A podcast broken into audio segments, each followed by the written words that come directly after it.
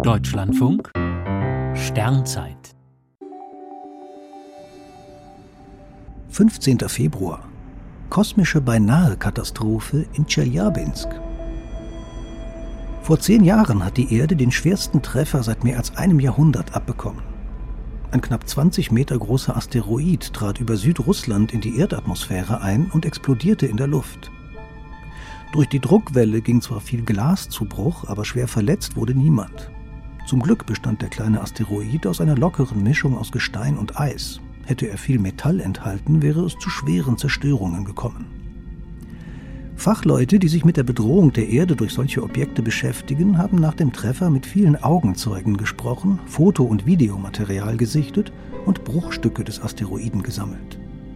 Man will verstehen, wie genau so ein Objekt in die Atmosphäre trifft, wie es explodiert und welche Druckwellen dabei entstehen.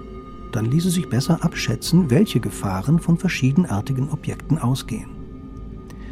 Im ESA-Koordinierungszentrum für erdnahe Objekte in Frascati laufen alle Informationen über die Körper im Sonnensystem zusammen, die der Erde auf einige Millionen Kilometer nahe kommen. Derzeit stehen 1500 Objekte auf der Risikoliste. Unmittelbar droht aber von keinem ein Einschlag. Allerdings lassen sich so kleine Objekte wie das von Chelyabinsk nur selten Wochen oder Monate vorher erkennen.